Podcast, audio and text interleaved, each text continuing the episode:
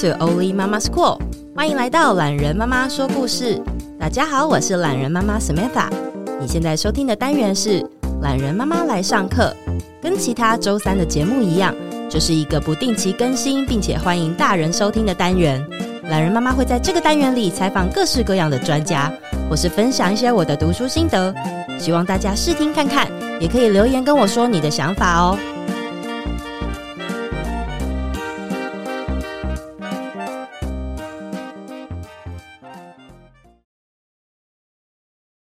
今天的节目很荣幸可以邀请到我相当欣赏的一个创作者来上节目。我在他这几年从香港搬到台湾，开始跟各个台湾的出版社合作之后，注意到他。那一旦看过他的作品，就会很难忘记他的风格。他其中呢一个作品叫做《被消失的香港》，获选了文化部的中小学生读物推荐。那除此之外，二月份呢他也有出新书，叫做《缅甸最后一搏》。我在书展上呢跟他有了初次的交流。也希望透过今天的访谈，把这位创作者介绍给大家。让我们欢迎刘广成。大家好，我叫刘广成，我是来自香港的漫画家。广成呢是这两年才搬到台湾的台北生活的。那像他刚刚所说啊，他在更之前的时候住在香港。不过从广成的文字还有作品当中，常常会感觉到他思考事情的方式有很独到的方法。我隐约觉得，或许跟他本身多元的童年环境有关。因为广成呢，父亲工作的关系，他在很小的时候就跟着家人住在日本的京都。他在小学以前从来没有怀疑过自己不是日本人这件事。那能不能请你跟我们聊聊你成长的回忆？嗯呃，因为其实我爸妈在我出生不久就把我带去日本了，所以其实我在日本就是感觉好像是有土生土长的那种错觉，然后就是。后来是因为我爸工作上就是不顺利，所以说他被公司裁掉了，所以就没有那个居留权。所以就是突然间九岁的时候，我爸妈就突然跟我说：“哎，我们要走了。”然后我就问去哪里，然后他们就说：“哦，要先去中国，然后再去香港。”然后就问为什么？因为对我来讲就是蛮不可思议的事情。然后他们就突然说：“哦，其实你不是日本人，对，你是你其实是香港人，所以我们现在要走了。”所以这个。身份认同的突然的被通知说我不是日本人，这个事情对我来讲蛮惊讶的。对，哎、欸，那你小时候都没有，比方说，嗯，什么逢年过节啊，然后想说，哎、嗯欸，为什么日本没有亲戚要探访之类的？哦，也有想过，但就是觉得，哦，就是因为爸妈都是他们从中国过来，就是有知道这个概念，但并不知道说我就是来日本住是只是暂时性的。嗯，因为毕竟对于可能九岁以下，嗯，还不太会有那一种身份的概念，嗯、只是很嗯、呃、很习惯你。如果在你身边都是哪里的人啊，嗯、你都在做什么样的事情，你可能就是有那个归属感，对不对？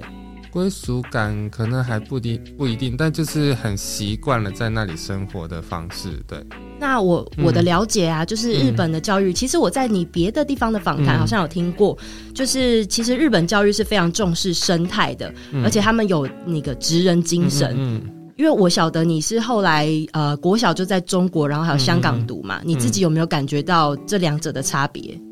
嗯，我自己觉得有。可能其实我自己觉得，可能是我刚好那个小学是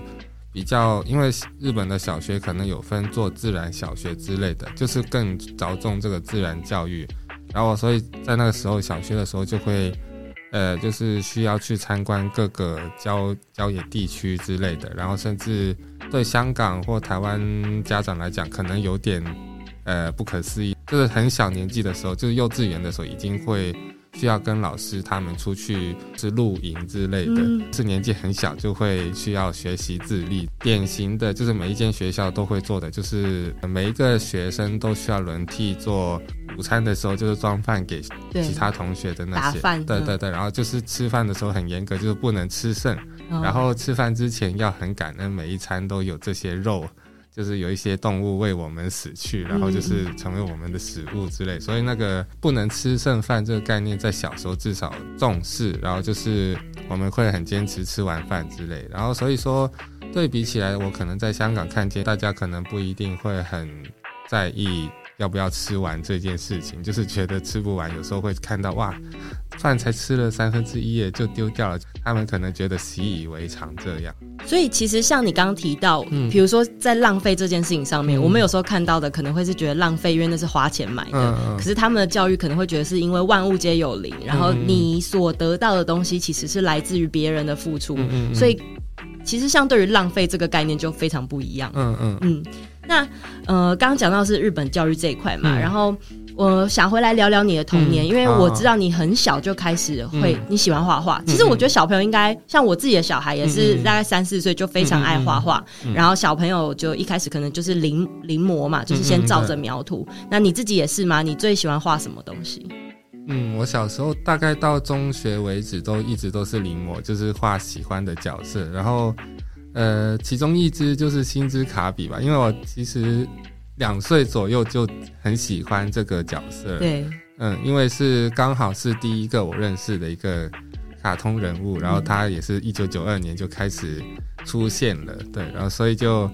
呃一直都很喜欢卡画星之卡比，然后就觉得哦，有时候觉得星之卡比圆圆的画起来很简单，然后就开始去临摹一下其他比较复杂一点的，就比如说是。宝可梦之类的，嗯、对对对，然后就一直临摹到中学，就比如说海贼王之类的，嗯、也临摹了一下，但就是那个画面会越来越复杂，然后临摹到一定程度的时候，就开始自己画起来了。嗯、哦，所以像比方讲，像你刚刚讲到宝可梦，因为我女儿现在就是很正迷宝可梦，嗯，嗯所以你是比如说你可能一开始先画那个皮卡丘，嗯，然后画一画，然后觉得哎这个简单，你已经画习惯，嗯、你开始会挑战，比如说看图鉴里面比较困难的，哦。然后就觉得很有成就感，挑战成功。对对。那你说到中学之后，你就开始自己画自己想画的，嗯，那是画什么？然后也是以比如说角色为主吗？嗯、还是你开始会画情节了？我记得是插画跟漫画都有。然后漫画的话，大概到到中学，因为香港是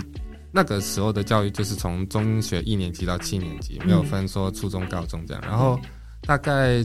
我中学五六年级的时候就开始投稿参加一些漫画比赛之类的，然后所以说就是大概中学五年级已经在画有剧情的一些漫画作品，就是我觉得还蛮幼稚的，就是那些故事内容。然后另外就是，呃，为了应付考试啊，还有就是想要升上一个可以让我画画的大学，就是念艺术系这样，可能是功课跟考试制度的原因，所以就。也蛮专注画一些插画之类的，嗯，哦，所以你在中学期间其实就蛮确定你会想要往画画的方向继续走了。我觉得从小就很明确，哦、对对。但是家人对这件事情，就像我讲的，哦、我觉得我们可能亚洲思维嘛，嗯、都会有一点觉得说，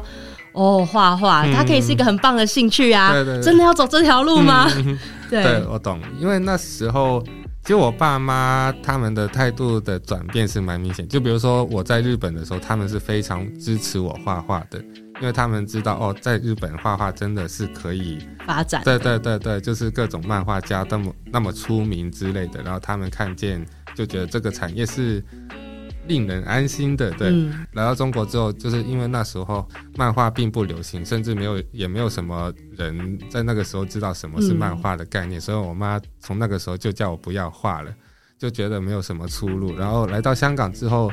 好一点，因为就是在香港也是蛮流行看漫画的，但就是。以本地人的身份做到一个漫画家，而且是可以比较安心的生活的那种状态，好像例子也不多。呃，画漫画的人数也很少，就是在以本地而已。爸妈也会很担心，就是还好，就是因为我读书之类的都给一个蛮好的交代给爸妈，也可以满足一些他们想要我升上什么大学的那种愿景。爸妈的期望有平衡，我想做自己的事情也有平衡之类的，所以就是升上大学之后就。爸妈就比较放任我一点，因为就是既然都升上他们希望我升上的大学了，嗯、那我就可以比较自由一点。然后就是在大学期间就开始参加一些比赛啊、投稿之类的，那开始有一些奖金了。哦、对对对，然后爸妈就开始觉得，呃，这个孩子。应该还算有天分，呃，因为最初他们担心的生活的问题，你能不能养活自己？对对对对，所以从那个时候开始，他们稍微放心了一点。然后后来就是就是在创作上的路有越来越稳定下来，所以他们就是从。呃，一开始在日本的非常支持，到中国的非常反对，然后再、嗯、再到香港的中立嗯。的状态，嗯、然后到现在现在也是非常支持啊。对，因为我觉得最困难的就是对家长来说，嗯、他也不能去保证嗯就像我们现在也不能保证二三十年之后的就业环境，或者是其实大时代环境都不知道，因为现在就是 AI 非常红嘛，就大家都知道各种工作都有可能。就像过去的我也不会确定我现在在做 Podcast 节目这样一样，嗯，所以其实我我感受到的是，你有兴趣，然后你一直不断的尝试练习，或者是超越你自己，然后你也一直在找机会，嗯，然后除此之外，其实必须说，因为现实还是会有现实的考量。那你刚刚有提到，就是如果为了坚持想要做你想做的事，你也得把就是大家对你现实的顾虑这一块顾到，嗯，这样你才能等于说先堵住大家的嘴，然后坚持做自己想做的事情，对。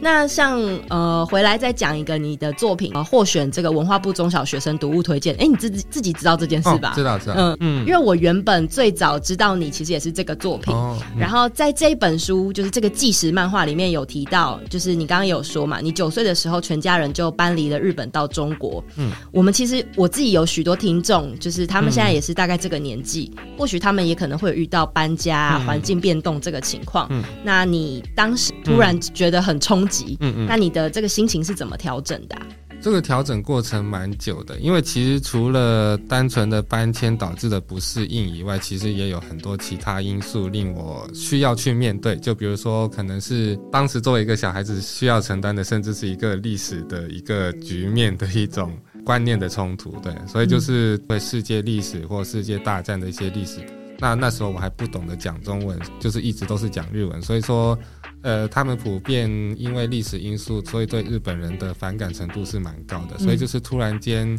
呃，我被告知不是日本人，但是我到那个地方，我还是被当作是日本人。所以就是我发现，我怎么看自己并不重要，因为最最关键的、最影响最深也是别人如何看待我。大家。会以一个身份或民族的定义去看待另外一个人，或定义另外一个人是怎样的人。呃，在那个过程当中，可能会受到一些不太好的经历或对待之类的。但就是他们并没有说要好好去，呃，问我说是不是我是不是跟这些历史事件是不是真的有关？其实是无关的嘛。所以就是觉得。呃，在那个比较难过的时期当中，除了是我自己面对难过以外，我还要去梳理一下为什么我需要面对这种情况。所以那个调节就是比较是以一个冷静的状态去了解整个世界历史的一个近代史的小脉络啦。就是当然就是不用到很复杂，就是小孩子的时候就是大概知道哦，原来。简化的故事就是，原来世界大战可能日本人的祖先可能对中国人的祖先不好，然后所以中国人就留下了一些不好的印象。印象，那我刚好是被视为日本人的人，所以就是他们就会把那个印象投射到我身上，所以叫民族意识在里面。对对对对对，就我被投射，然后就我变成一个虽然真正的责任跟我无关，但我需要去承担这些他们的情绪之类的。哎，可是九岁十岁的这个年纪，你就已经可以。客观的去看这件事，嗯、不会特别去觉得说，嗯、应该说你是怎么去连接他们对你的，嗯、这已经算是霸凌嘛？嗯嗯嗯、他们对你的霸凌跟你这个人身为你本人无关，嗯、而是因为日本的因素，嗯、你是怎么判定的？会问他们呢，就会直接问他们，就是会中文之后就直接问他们说为什么要这样对我，嗯、然后他们他们就说因为你是日本鬼子，就是讲了很多难听的话，但就是发现他们骂的所有东西都不是骂我针对我的为人，而是针对我的可能他们所认为的身份被呃，而且我自己觉得就是难过到一个点的时候，是无限制的去责备自己，不如去找一下为什么会这样，然后你知道真正的原因之后，可能你会。反而会没有那么容易难过。一开始应该都会很本能的觉得是不是我做错了什么，是我有什么呃得罪别人的地方嘛，就会检讨自己。在检讨自己的过程，就会一直找不到答案。那那个。痛苦就会越来越好像跌到更深的深渊里面，就会更难过。但就发现说抽离一点看，哦，原来不是我自己的问题，而是一个呃时代的尺度的这么庞大的问题。那可能我无无能为力，或者说我可能还是需要很长的去面对这种环境。但是至少说。我很确定这不是我一个人造成的，然后也不是我自己的责任。那虽然无法逃避这个呃现况，但至少就是在承受痛苦起来是不会那么呃无限制的去责备自己，就会就是会比较明确的知道是什么一回事，嗯、那那个心境就会比较开明一点。哎，你还记得你刚搬到中国，嗯、或者是刚入学的第一天，嗯、就已经在比如说老师介绍你，哦，哦，这位是刘广成，从日本来，是第一天就开始这个状态吗？对啊，哦，第一天的话蛮夸张的，因为其实第一天的话，我们是去找学校，然后我爸妈就一直带我们去找找。找各种学校，大概那个漫画也有提到，就是，呃，刚到的时候，就是学校都不愿意接收我们，因为就是学校校长就就一听到我们是从日本来的，只会讲日文，然后他们就会说，哦，日本鬼子，我们不收日本鬼子。对对对对，然后就是就是很多小学都是这样，然后就是爸妈到很走投无路的时候，就重新回到其中一个比较早的时候去。带我们进去的那个小学里面，让那个小学的校长就比较比较好人一点，稍微愿意接受。对对对，就说哦，既然你们真的无路可走，那也不是不能接收你们的，呃，然后就真的接受我们。然后呃，我忘了是什么时候上学，因为也不是当天上学。然后就是之后上学的时候。那老师介绍我们就说，呃，我们有新的同学，这是日本鬼子 刘广成，对，哦，所以等于说是老师眼皮子底下，嗯，其实已经有点像是鼓励的霸凌了，对对对对，嗯、甚至不只是鼓励，也算是带领头的那个角色，嗯、对。我想说，可不可以再请你分享一下那个？嗯、我我知道，可能如果对你熟悉的人，可能有听过这一段，嗯嗯、但是或许你可以在节目当中跟大家分享一下，从老师怎么霸凌的。有一天我记得上学，然后就是要准备一些文具跟书之类，然后发现找不到，但我很记得我一定有带上学，然后就问老师说：“哎，老师，我好像不见了我的笔跟呃那个书。”然后他就从他的背后拿出来，就说：“你指的是这些吗？”对，对，然后我就说：“啊，对对对，原来是你拿着，谢谢。”然后谁知道他就开始拿这些书跟文具就打我这样，对对对，然后就。然后就怎么说，就是其他同学也不以为然，因为大家可能对于就是日本鬼子这个仇恨的投射已经到了一个极致的程度，所以就会比较预设我就是活该这样。然后因为那个老师就边打我就说：“大家你觉得我做的对吗？我现在做的就是日本鬼子，就是伤害我们祖先的日本鬼子。”然后旁边的学生就说：“对，做得好，做得好。”就是。对，就是已经是我自己个人认为是蛮狂热的程度了。在这段期间，你的家长都知道这些事吗？嗯、知道，知道。所以就是，但他们无能为力。他们要去学校讲，其实他们学校也不会愿意伸张正义之类的。而且或许因为那时候你们刚搬去，嗯、他们自己爸爸妈妈可能有遇到他们的问题。嗯嗯。那我知道你有一个哥哥，嗯、哥哥有同样情况吗？有，但是我哥比较厉害一点，因为我哥是。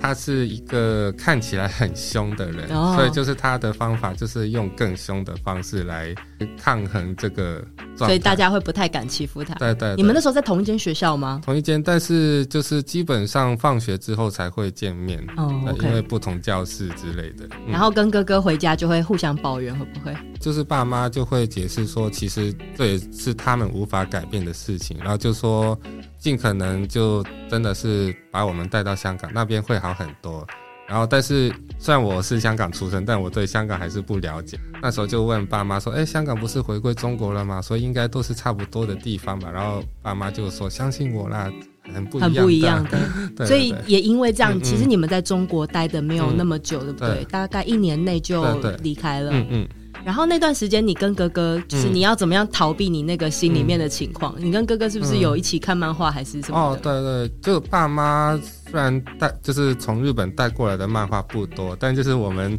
可能就只有那十几二十本漫画，但就是一直重复看，重复看，但也已经是蛮蛮疗愈的。然后我哥对我也很好，就是他会省一些钱，然后买一些玩具给我玩。总之回到家就是一个蛮幸福的时光，就觉得在学校。发生什么事情都不要紧，就回到家就会很快乐。对，至少算是家庭给你的爱还蛮够你去支撑那个很不愉快的情况。对对。其实讲到这边，就突然觉得，如果是那种一般在公司好好上班的爸妈，听了可能很有感。就是在公司如果遇到很多很不开心的情形，至少回到家看到小孩啊，或看到自己的。呃，家人都会觉得比较温暖一点。嗯，嗯。嗯，那像就是回来讲你的作品好了，从、嗯、你的作品当中，就是其实目前你的许多作品，除了被消失的香港这个算是你自己产出的东西，然后我自己看过你的，就是像刚刚说缅甸最后一搏，然后还有包括北港香炉嘛，这个是跟人家合作的改编作品。嗯、可是，一看到画风，其实像我觉得一看还蛮明显，就会是刘广成的风格。嗯，那我不知道你自己有没有这个感觉？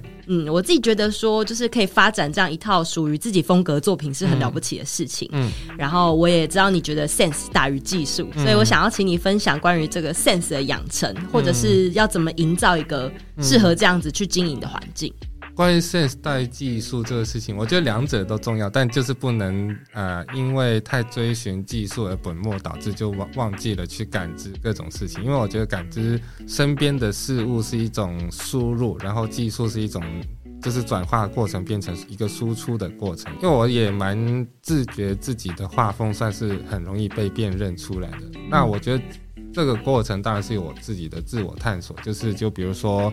啊，我会很在意画画的过程，而不是只是画画完了、完成了之后看起来是漂亮就让自己过关这样，而是说可能在画的过程中，我会很留意自己的笔触是不是有感觉的。就比如说画一些很肌肉型的男生，我的线条就会粗犷一点，然后柔弱的女性就可能会线条会比较纤细一些。对对对对对。对，所以就是会很在意画的对象是怎样，然后去调整自己的笔触之类，比较没有太死板，自由一点点的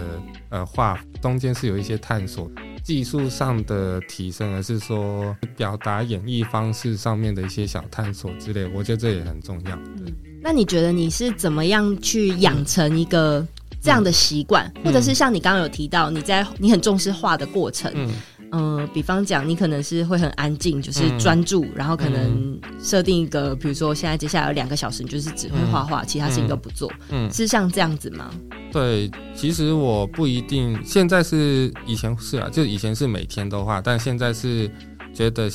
要保留一个一个阶段的时间，就是可能我可以休息个几天，但是之后的几天都要专注画画之类的。通常一张画就是要。两到三小时，然后那段时间是不能中断，因为一中断那个感觉就会断掉，然后就是你整个画画到一半，然后那一半另外一半你不知道从何时，就是从哪里开始动笔，在没没有完成一张作品之前，我是不会离开那个座位。养成除了这些就画画的习惯以外，当然就是看不同的作品了，就比如说我可能从。大学之后，我觉得就是人的成长都会导致口味的变化了。然后就是大学的时候开始很专注看画作，就是不一定是漫画作品，而是专注看画作。然后就觉得让我觉得它很有线条的节奏感什么的，我都会很喜欢。简单的说，就看画的时候，你就大概会猜到它。以怎样的速度跟节奏在画，还有就是用什么工具啊、什么力度去画，这样就是我觉得看那个过程会非常有趣，就让那个画除了是一个完成的一个静止状态以外，你会觉得那些线线条是蛮浮动的，就是会很有动感，然后就大概感觉到呃画家他是有投注很可能是很直觉的感觉进去的，所以才那个画会。让我看的这么觉得很有感觉，对，嗯。嗯，所以因为像很多小朋友，他可能啊、很小的时候就喜欢画画，嗯，但是呃可能画一画就是永远都在在画类似的。其实我觉得对于小朋友来讲，就算画一样也没什么关系啊。只是如果真的是觉得说哦，我就是想要立定志向啊，我未来想要往漫画家走啊、嗯、等等的，其实。拓宽自己就是去看不同作品的这个鉴赏能力，可能也、也很重要，对不对？我觉得很重要。嗯嗯。然后今年二月份嘛，就是慢工出版了你协助画的这个《缅甸最后一搏》这一本图文作品啊，嗯、因为它其实跟被消失的香港，我为什么会拿出来一起提？嗯嗯、其实就是。对于读者来说，某个程度，香港跟缅甸都是正在动荡的地方嘛。嗯嗯嗯、那因为那本书在讲的是缅甸近两年的政变状况。那其实我觉得台湾人大部分对缅甸是相对蛮陌生的。那能不能请你聊一聊，在制作这两本书当中，你个人的感受？我觉得我的感受也跟大家都差不多，就是对我来讲。香港跟台湾的距离很近，就是无论是物理上的距离，还是说政治因素上的一些关系上，那个相似度也蛮高的。所以就是我在画被消失的香港，当然是很全程的可以专注投入的去画，因为就是被消失的香港就是一个我算是我有亲身经历的事情，可以投入情感的程度是非常容易的，就是因为那是直接发生在我身上的事情，所以是不需要太过以设身处地或有点过，就是隔了一层的感觉去。呃，想象那个场景，因为那是亲眼的看到的事情。但缅甸的话，当然就是跟台湾人的感觉应该也是一样，就是距离有点远。然后我要去带入这个场景的话，我需要更多的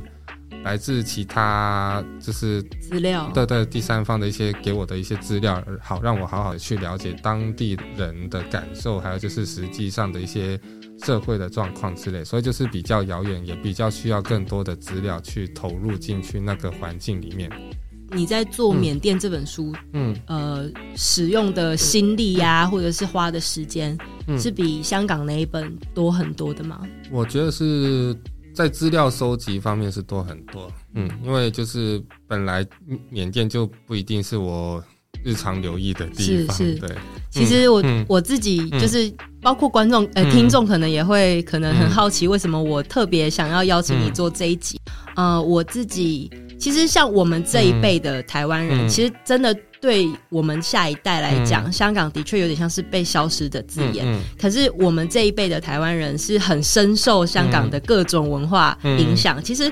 刚刚有聊聊到漫画嘛，港漫以前在我小时候，港漫是红的。嗯啊、然后就是古惑仔啊，嗯、然后周星驰啊，嗯、然后我们听的歌，比如说四大天王啊，好了，他们不仅是演呃，就是很正式的，就是严肃的电影，然后也有搞笑电影，对对。然后也有就是当歌手。所以我们小时候的文化。其实都是以香港的东西为主，然后去旅游也是非常习惯的事。嗯、可是到了我们的下一代，其实光聊香港这个、嗯、这个地方、这个城市，就是它已经不是日常我们可能会想说去一个什么周末生活圈的地方了。然后刚好我自己因为工作关系，我二零一九年的年底有一段时间很密集的，就是可能几周就去一次香港。然后刚好那时候就是正在理大啊，嗯、然后还有太子啊的的事情，所以我我觉得就像你讲的，因为人在那个当下，嗯嗯、所以一切的感觉会很深刻。嗯嗯、然后刚好我一六年、一七年的时候有去缅甸旅游过一段时间，嗯嗯、所以我也会觉得，哎，缅甸，因为在我去之前对缅甸完全是认识就是零，嗯嗯、然后去过之后就会发现，哇，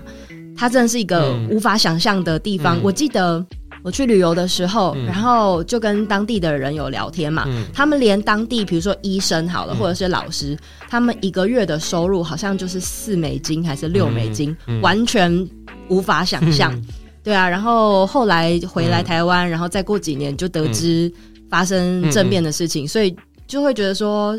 心里很多感触，嗯嗯嗯，对啊，然后所以也很好奇，就是你在做这样作品的、嗯、的的感觉啦。嗯，那最后啊，就是还想要请你推荐一下你喜欢的作品，嗯、因为刚刚我们有聊到嘛，就是关于那个。Sense 或者是技术的养成，嗯嗯可能也需要嗯一些鉴赏。嗯，那想要请你分别来推荐你喜欢的作品，那不管是漫画也好啊，嗯、书啊，动画、音乐都可以，嗯、给我们这一个 generation，可能三十多岁、四十岁的人，嗯、然后也有给就是下一代小朋友们。那我推荐漫画了，作者画工可能大家普遍觉得。就是一般，但是内容我觉得是超级棒的，那就是《进击的巨人》。嗯，因为《进击的巨人》，我觉得不只是三十到四十岁适合看，我觉得是每个年龄层看了都会有不同的感受。尤其他有一段跟我的童年的一些经历蛮像的，就是因为种族上的问题，所以不同种族之间的小孩子就会，就是自觉受迫害的那个民族就会。啊、呃，无差别的去谴责另外一方的民族的小朋友，但那另外一方的小朋友就觉得自己是无罪的之类的，然后就是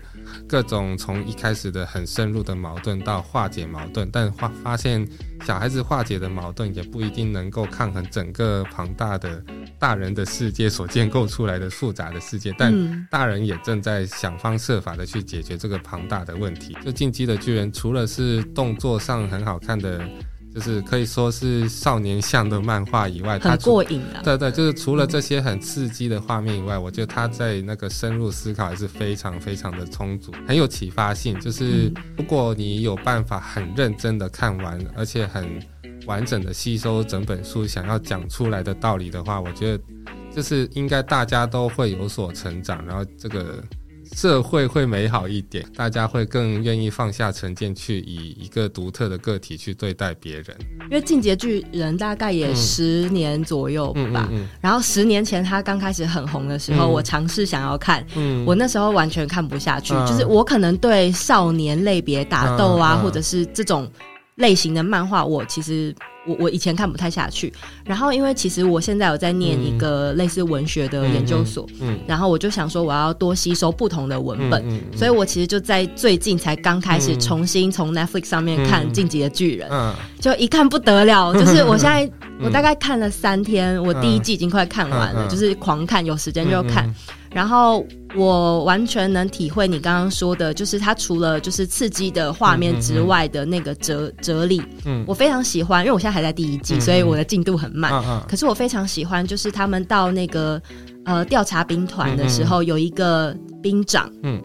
然后她是个女生，然后她是专门在做巨人的研究。啊啊啊然后巨人其实，在一般所有的人类来说，嗯、就是等于说是共同的敌人。嗯嗯可是她，因为她照顾他们，她会把他们当个体性，然后她在建立跟巨人之间的关系。就像其实我们刚前面讲的那个集体的意识、嗯嗯民族意识，会觉得他就是共同的敌人。嗯、可是当你每一个个体化下来看的时候，就会发现。不一定，他一定是敌人，嗯、可能那个是一种意识形态。嗯嗯，然后还有包括就是后面他们好像发生了巨人有遭遇一些变故的事情嘛。然后当下他们的那个团长就有问男主角，就是 Alan 就说：“嗯、你觉得你现在看到的敌人到底是谁？”嗯嗯嗯、对，那那一刻我突然就是鸡皮疙瘩起来，我就觉得，对他不是，他真的不是一般的少年漫画而已，他他、背后有太多的东西。对对，然后。还有强，就是强到底是什么？嗯嗯，这这个我觉得很有趣，所以就是感谢你分享。我最近刚好在看，就觉得啊、嗯哦，真的超热血的。头两季是热血，但是第三季之后就变得很沉重，因为他真的把整个格局提升到。就有点像现在的世界发生的事情一样，就是一个非常复杂的国家跟政治之间的角力，然后这么庞大格局里面，每一个个体是如何生存的？就是整个漫画或动画都没有讲谁是正义或邪恶之类的，就是大家都是在这个社会的是它运作的其中一个存在，但就是。个体有个体的想法，但这是一个群体有他们集体的意识之类的。嗯，嗯，对。那小朋友呢？小朋友会不会轻松一点？小朋友可能就是需要有一些些的年纪才能够承受前半段的那些太刺激的画面，但我觉得后半段它有带来给小朋友我觉得很好的一个启发，就是小孩子。就是最容易被教育所影响的那个群体，因为可能我们长大就会开始有一些批判精神，就会怀疑之前学的事情是不是真的是真的。然后，但是小孩子就会坚信不疑。那如果一旦地方的教育方式是太过以意识形态或政治立场做主导的话，那那些小朋友就很容易建立起来一个仇视的目光去看待另外一个族群。对，然后那个漫画，总之有一段就是小朋友之间的一个。争执，然后就是有一有一堆小朋友就恨透了另外一堆小朋友，但另外一堆小朋友就觉得这不是他们的责任，嗯，但是是有历史或世界的一个重大的负担突然压在他们身上，要他们承受这些莫须有的一个罪名或呃被投射的一种仇恨。小孩子透过教育所感受到的是很简单的世界，就是。不是对方就对了，但是一旦他们真的有办法相处的时候，就他们有办法可以化解这些教育上的一些既定观念，然后就是变成有办法以真正的接触，就本身恨透另外一方的那个小朋友，就会觉得原来你不是恶魔，我一直我一直都以为，对，一直都以为你是恶魔，然后就是可能吃饭都是很。